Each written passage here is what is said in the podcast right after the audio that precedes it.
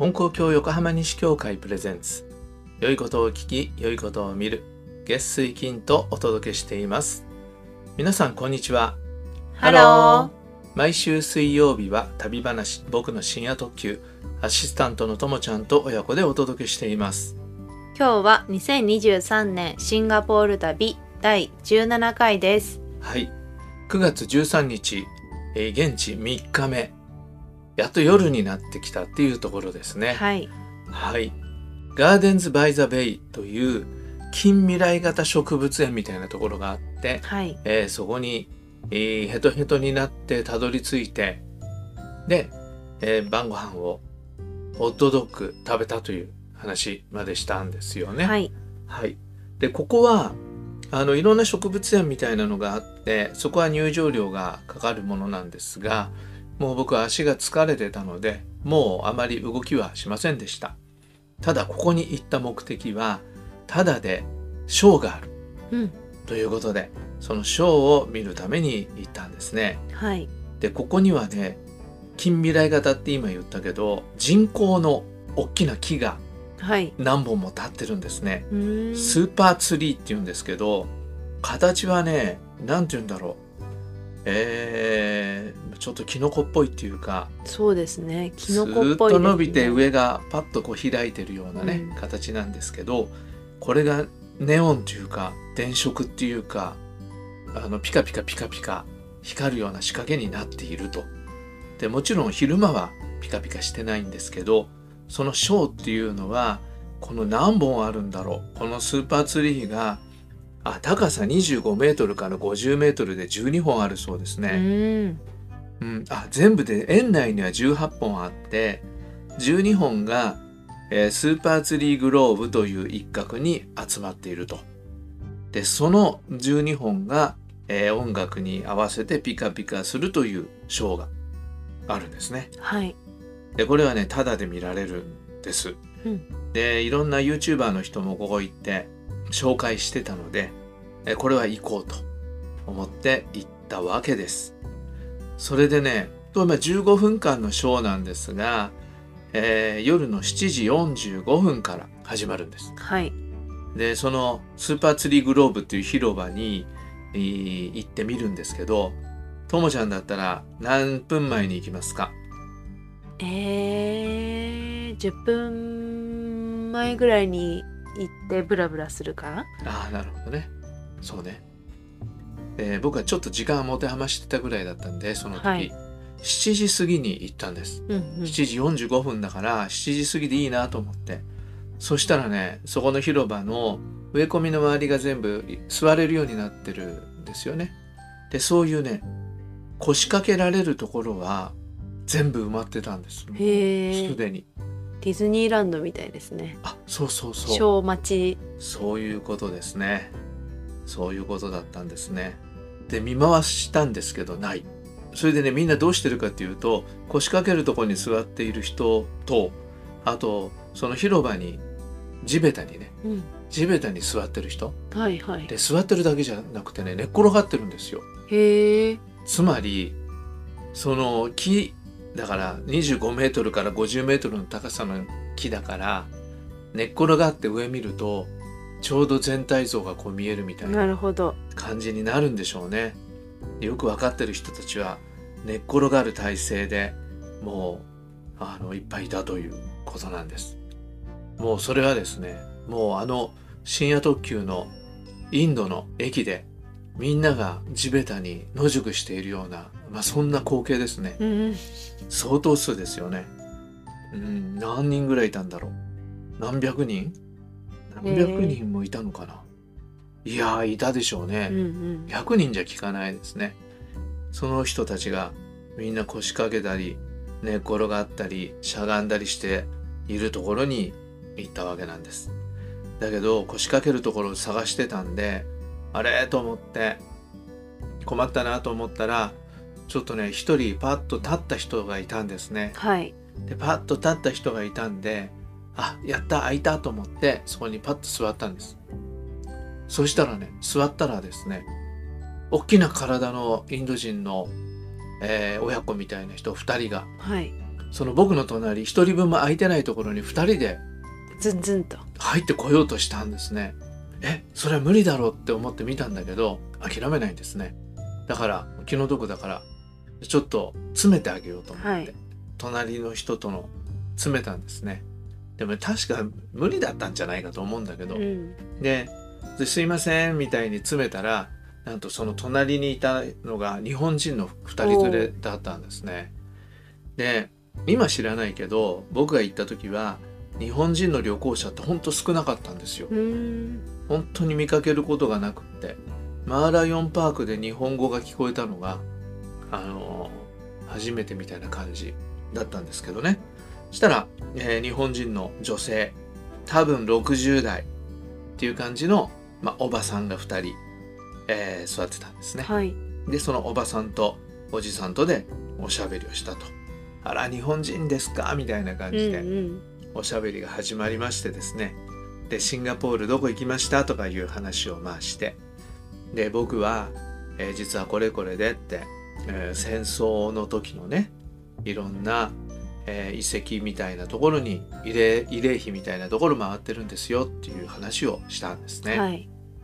そしたらまあそんなとこあるんですか？なんて話したりして、で一人の人は自分のお父さんもね、えー父も戦地に行ったんだけどで確かその前線で戦う兵隊さんじゃなかったと思うんだよね。何だったかちょっと覚えがないんですけど、えー衛生兵衛生兵じゃないな。なんだかちょっと忘れたけどでそういうので行ったんだけど帰ってきて戦争の話ってあんまり聞いてないんですよって言ってました。やっぱりね戦地に行った人ってね戦争体験語れないんだよねう。んそういう人が多いらしいですよ。あまりにむごいものを見てるから。はいだからそういうことなのかなっていうような話をしたりして。で、お二人はね、えー名古屋の人でしたね。えーそれで、えーここに書いてありますね。うち一人は高槻出身。独身の時町田市に住んだことがある。え。ーというおばさんでした。それでね、その人すごいんで、毎月のように海外旅行に行ってるって。えーすごい。うん、ベトナム今度ベトナム行くって言ってたかな。でベトナムこの間僕も行ったからベトナム行ったらどうしたらいいですよなんていう話をしましたね。何の話したのかな。グラブグラブが使えるとかいう話したかな。あまあねそんなおしゃべりもしたんですけど、ーはい。それでね、えーあのただのツアーね。うんうん。この間自転車ツアー参加したって言ったじゃない？で「ただのツアー行きました?」って言ったら「あ行った行った」なんて言って「うーん。えー何行きました?」とか言って彼女たちはね船に乗るやつだったそうです。あ遊覧船みたいなの。ー楽しそランチ付きだったって「あいいですね。そんなのありましたか?」なんて言って。で僕は自転車に乗ったって言ったら「あどっちにしようか迷ったのよね」とか言って言ってましたね。うん。だからあやっぱ旅慣れた人っていうのはちゃんと知ってるんですね。ちゃんとしちゃんと知ってるんですね。で僕がね旅行こういう旅行してるっていうふうに言ったら「何それお仕事でですか?」とか言ってあ「じゃあお仕事じゃないんですよ」なんていう話でね。ーうんうん。それでで僕は金光教のえものなんですよっていう話したら「あそうですか。大学か高校の先生かなと思ってお話聞いてましたよ」なんて言って。ああ社会の先生社と思会の先ったのかな。生ね。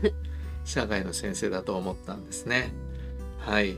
まあねよくおしゃべりしましたね、うん。日本で会ってじゃあそんな話しないですもんね。ね。海外で会ってる日本人だからのそうそうそ出会いですう、ね。そう。でまあ向こうもあのフレンドリーな名古屋のおばさんたちだったんで。うんうん。うん。あのよかったですね。それでショーが始まって。でショーはね本当美しかったですね。これはもう言葉で説明ができませんが、えーぜひインターネットで検索したらあの出てくるんじゃないかな。うん。わかんないけど。ね。ね。えーガーデンズ・バイ・ザ・ベイのスーパーツリーのショーガーデン・ラプソディっていう。う、ん。ガーデン・ラプソディシンガポールって検索したら出てくるかもしれません。はい。うんとってもね綺麗で。もうみんなすごい。もうみんなあれですよ。スマホで撮ってね。うんうん。みんな上向いてね、映え？うん、あの楽しんでおりました。はい。でそれが終わったらもうみんな一斉に駅に向かって歩き始めると。で僕ももうちょっと他回る元気もなかったんでもう8時だからね。で方向音痴なんででその女の人たちにねついて MRT 地下鉄の駅まで行きました。はい。うん。えーとねあそこまで歩いたんじゃないかな。マリーナ・ベイ・サンズ。うーうん。マリーナ・ベイ・サンズがなんかね駅よりすごく近く感じたんだよね道を知ってるから？なのかな？うんなんかわかんないけど涼しくなったからなのか一緒の道連れがいたからなのかわかりませんけど。でマリーナ・ベイ・サンズの中通って、えー駅に行ったのかな。うん。あの僕が見たところと違うマリーナ・ベイ・サンズの入り口でしたけうど、この間も言ったかな？なんかカジノがあったりね。はい。いろんな施設があるんですよね。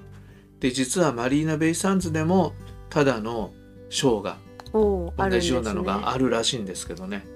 で僕はまあ、えーガーデンズ・バイ・ザ・ベイの方に行ったということです。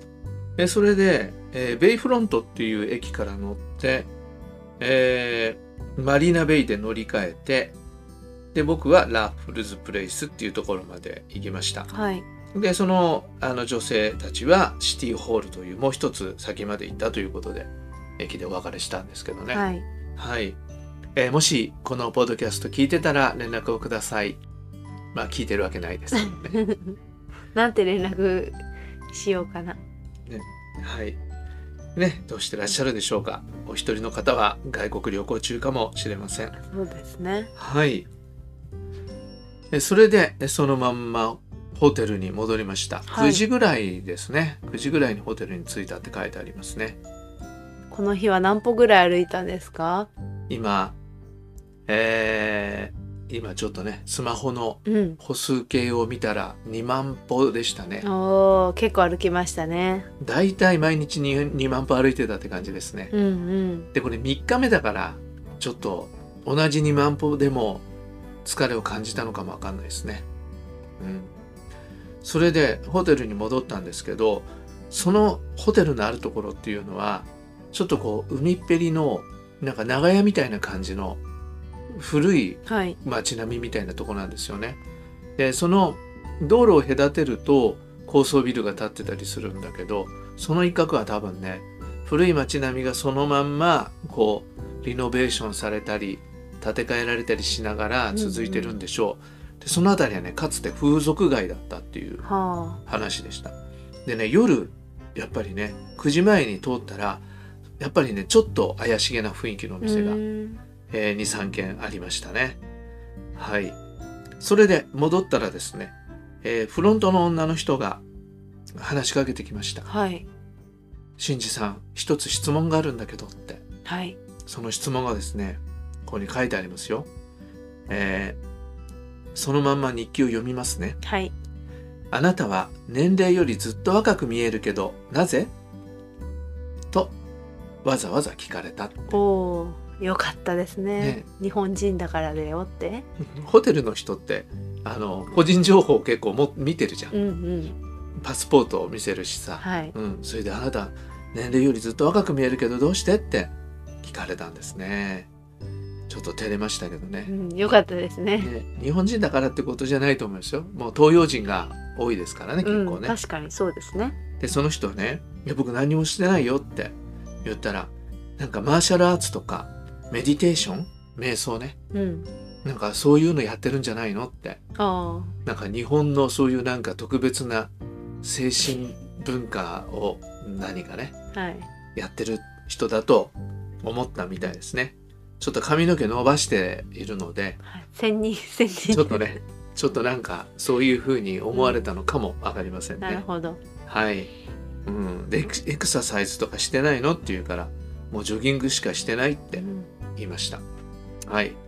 まあ彼女はもうその日夜夜中はスタッフ不在だったかな？そのホスホステルはね。へ自分たちでピッピッピッってやって入れて、はいはい。うん、で鍵置いてチェックアウトするっていう。うーんすごいね。そういう感じだったからだからもうそれきりそれでもう会いませんでしたけどね。はい。あここにすごい衝撃的な事実が書いてある。んここでね洗濯しようと思ってたのね、はい。だけどちょっと洗濯を1日伸ばしたんですよ。うんうん。洗濯を延期したらパンツがなかったってかああ着替えまで全部使い切っちゃったということだね。下着のね。うん。あの T シャツとかは残ってたんだけどパンツがなかったんですね。はい。どうしたかは皆さんの想像にお任せします。します。はいということで10時半に就寝ということで3日目が終わりました。はい。はい。なかなかすごいですよね。盛りだくさんの旅ですよね、そうですね。こんだけ動き回るっていうのもね。うん。いや素晴らしい。我ながらいい旅をしてる感じがします。はい。はい。ということで今回もお付き合いくださりありがとうございました。はいまた次回の放送でお会いしましょう。さようなら。